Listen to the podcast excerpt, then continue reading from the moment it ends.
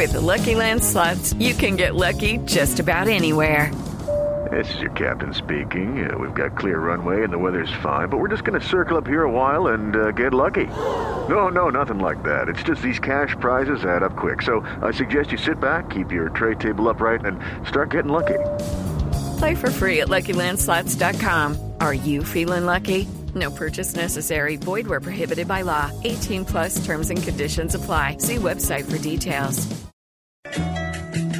Una de las principales voces de la oposición venezolana a lo largo de los últimos 16 años, desde cuando llegó al poder el chavismo, ha sido la de María Corina Machado, diputada, ingeniera, mujer que ha estado recorriendo las calles de Caracas, las calles de Valencia, las calles de los municipios y de los lugares más recónditos del territorio venezolano. Hoy, exdiputada por una muy polémica decisión que habría sido, según se ha denunciado, manipulada desde el gobierno de Nicolás Maduro. Y hoy, una de las voces que comienza a configurar lo que sería la posibilidad de una eventual transición en el vecino país.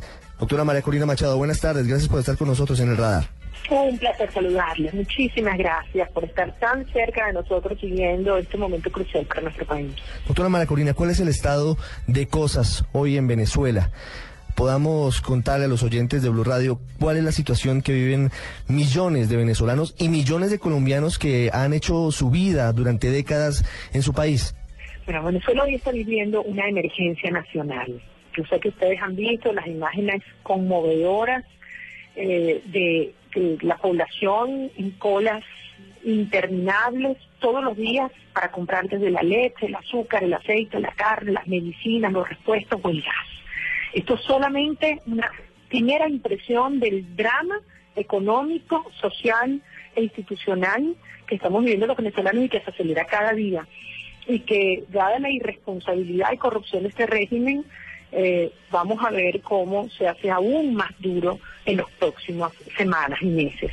Es por eso que hoy el país desesperado clama por un cambio profundo y hemos entendido que ese cambio no es posible mientras Maduro esté en el poder. Maduro representa el caos para Venezuela y debemos buscar una transición a la democracia constitucional y en paz. ¿Cuál es el camino para esa transición, doctora María Corina Machado, teniendo dos escenarios que deberían en algún momento unirse? La oposición, que por una u otra circunstancia ha tenido diferencias en el pasado, y la gente en la calle, que todos los días, como usted lo dice y lo vemos y lo escuchamos, tiene que hacer filas larguísimas de horas para poder tener un litro de leche en sus manos. ¿De qué manera se puede hacer esa transición que usted nos cuenta teniendo esos elementos? Bueno, eh, hoy más de un 80% quiere un cambio político urgente. Más de un 80% eh, además sabe, sabemos que Maduro no tiene ninguna capacidad, ni autoridad moral, ni voluntad para llevar adelante las reformas urgentes que necesita el país, que insisto, no son solamente de orden económico, que son muy importantes, pero que son solamente una dimensión de la magnitud del problema institucional y político que vive nuestro país. Esta es la crisis política más severa que Venezuela ha tenido en su historia y por eso esto amerita una reacción ciudadana muy firme. Como los venezolanos somos, amamos la democracia y sus valores, Queremos que una transición sea dentro del marco de la Constitución y de manera pacífica. Es por eso que nosotros apelamos a un mecanismo constitucional eh, plasmado en el artículo 233 que habla del proceso a través del cual se lleva adelante la renuncia del presidente de la República. A través de este mecanismo asume el vicepresidente la, la presidencia encargada hasta tanto tenga lugar un nuevo proceso de elecciones presidenciales. Mucha gente dice, bueno, pero es que la, renuncia voluntaria, desde luego que la renuncia es producto de una movilización y una fuerza ciudadana que le hace saber a quien está en el poder, sea un demócrata o un dictador, que ha llegado la hora de escuchar la voluntad mayoritaria de un pueblo. Y ese es el momento que hoy estamos viviendo en Venezuela. ¿De qué manera canalizar eh, esa situación de inconformismo de los venezolanos hacia las vías de manifestación democrática, hacia las marchas, hacia el eh, simple hecho de ver millones de personas pidiendo un cambio, ¿eso es posible lograrlo en el corto plazo? ¿Cuál sería ese primer punto de movilización convocado por, por la oposición para lograr ese objetivo? Miren, nosotros no estaríamos frente a la inminencia de una transición si no hubiese sido por la extraordinaria, la formidable movilización ciudadana que tuvo lugar a principios, durante varios meses, en el año 2014. Fue realmente extraordinario e histórico. La represión fue la respuesta del régimen, una represión cruel. Hoy todavía hay decenas de jóvenes presos, jóvenes que están siendo además torturados, como lo ha denunciado la propia Organización de Naciones Unidas, su Comité contra la Tortura.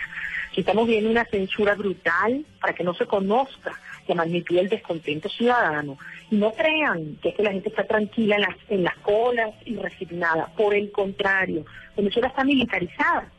Las colas, a lo largo de las colas, hay efectivos militares con armas de guerra y esa es la manera que se pretende callar al pueblo que está simplemente desesperado y que se cansó. Este modelo, este sistema, este régimen se acabó y estamos viviendo una última fase, una fase terminal que es muy delicada y por la cual tenemos que avanzar, insisto, con una enorme coordinación y unidad de todas las fuerzas, no solamente políticas, de toda la sociedad.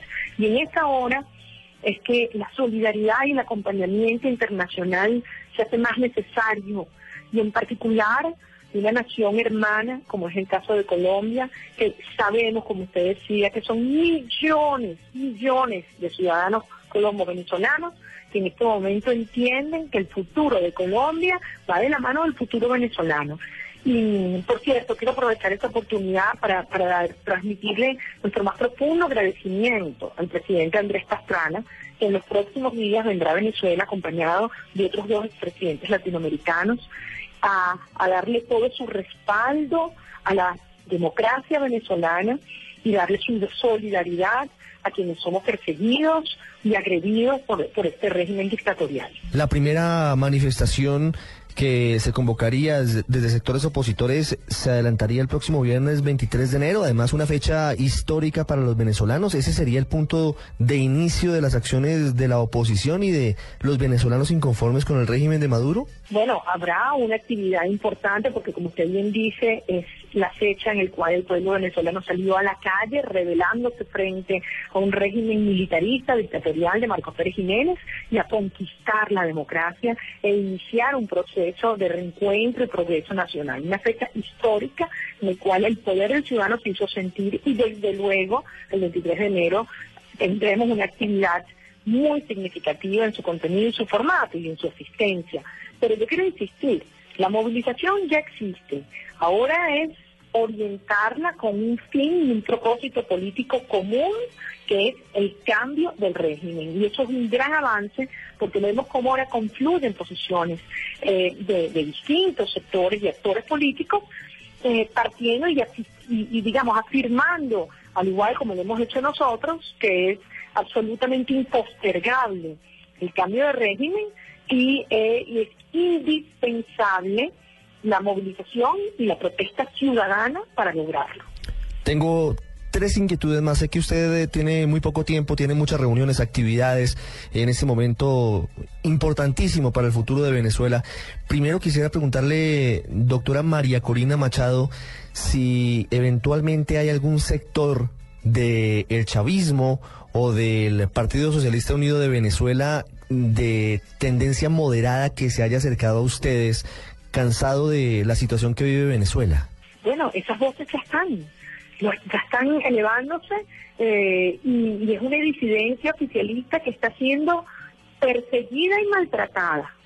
Eh, y cada día son más voces, no solamente organizadas políticamente, como, como estos grupos, María Socialista y otros, que ya, mm, que, ya públicamente eh, evidencian su diferencia con, con Maduro, eh, pero usted lo siente en la calle, con los empleados públicos, con los ciudadanos militares, eh, con todos aquellos que hoy entienden que lo que está en juego es realmente nuestra soberanía nacional, nuestra, nuestra soberanía popular, pero además la estabilidad y prevenir que Venezuela termine en el caos total. Ya hay una situación de colapso y de ingobernabilidad que tiene que ser atendida de inmediato. Y lo que está claro es que Maduro se ha dedicado a engañar al pueblo y este periplo improvisado y, ha sido un fracaso absoluto y el, el, mundo entero hoy lo reconoce y así, y así lo saben.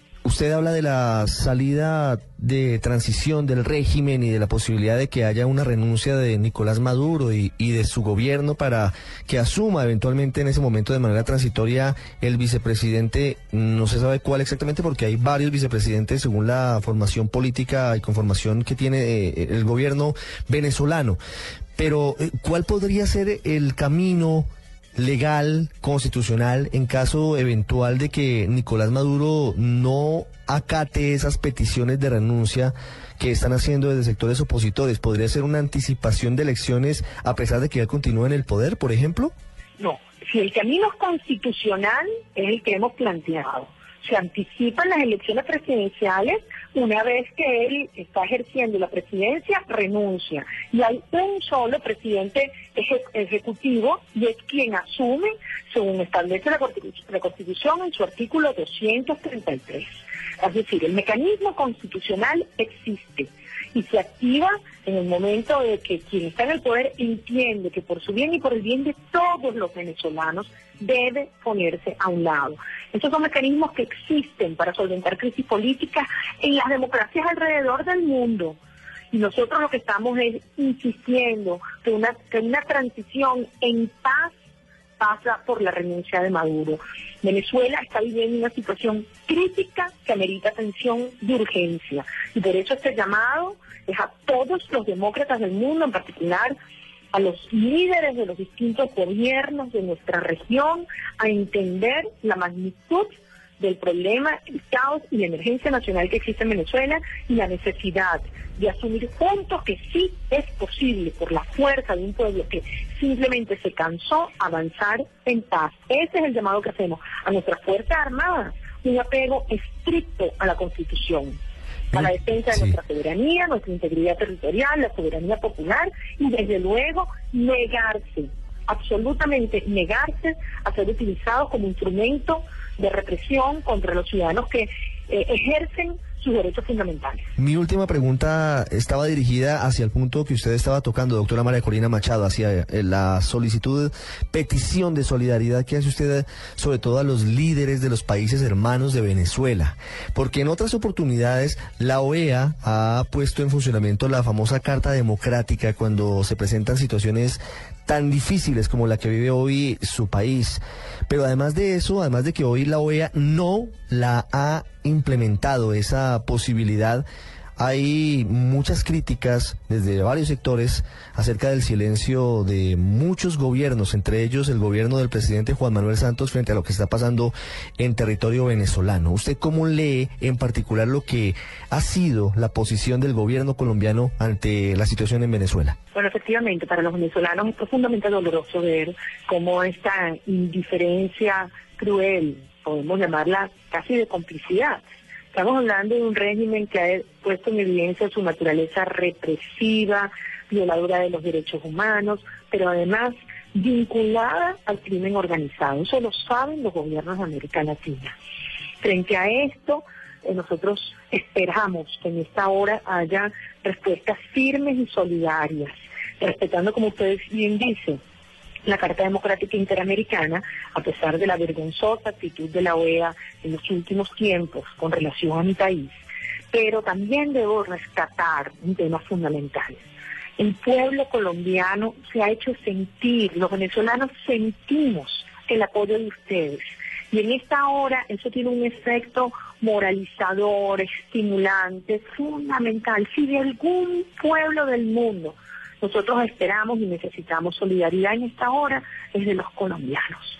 Y yo debo decir que varios expresidentes, el expresidente de Cancún, el expresidente Uribe, el expresidente Pastrana, han sido voceros de este respaldo, de este afecto y, con valentía expresado eh, su solidaridad y su apoyo a la lucha que hoy llevamos adelante los venezolanos por Venezuela y por la región porque la, lograr estabilidad y seguridad y democracia en Venezuela va a redundar en darle estabilidad, seguridad y prosperidad a toda América Latina. Y eso es lo que nos hemos propuesto y eso es lo que vamos a lograr. Este será un gran año el año de la transición a la democracia en Venezuela y del inicio de la reconstrucción nacional. Venezuela vive horas cruciales, cada minuto es definitivo para conocer cuál será el futuro de ese país que, como ustedes lo han escuchado, afronta momentos muy complicados en materia económica y también en materia política. Y lo seguimos por todo lo que compartimos, frontera, costumbres, historia. Doctora María Corina Machado, muchas gracias por haber estado con nosotros. Gracias a usted. Muchas gracias.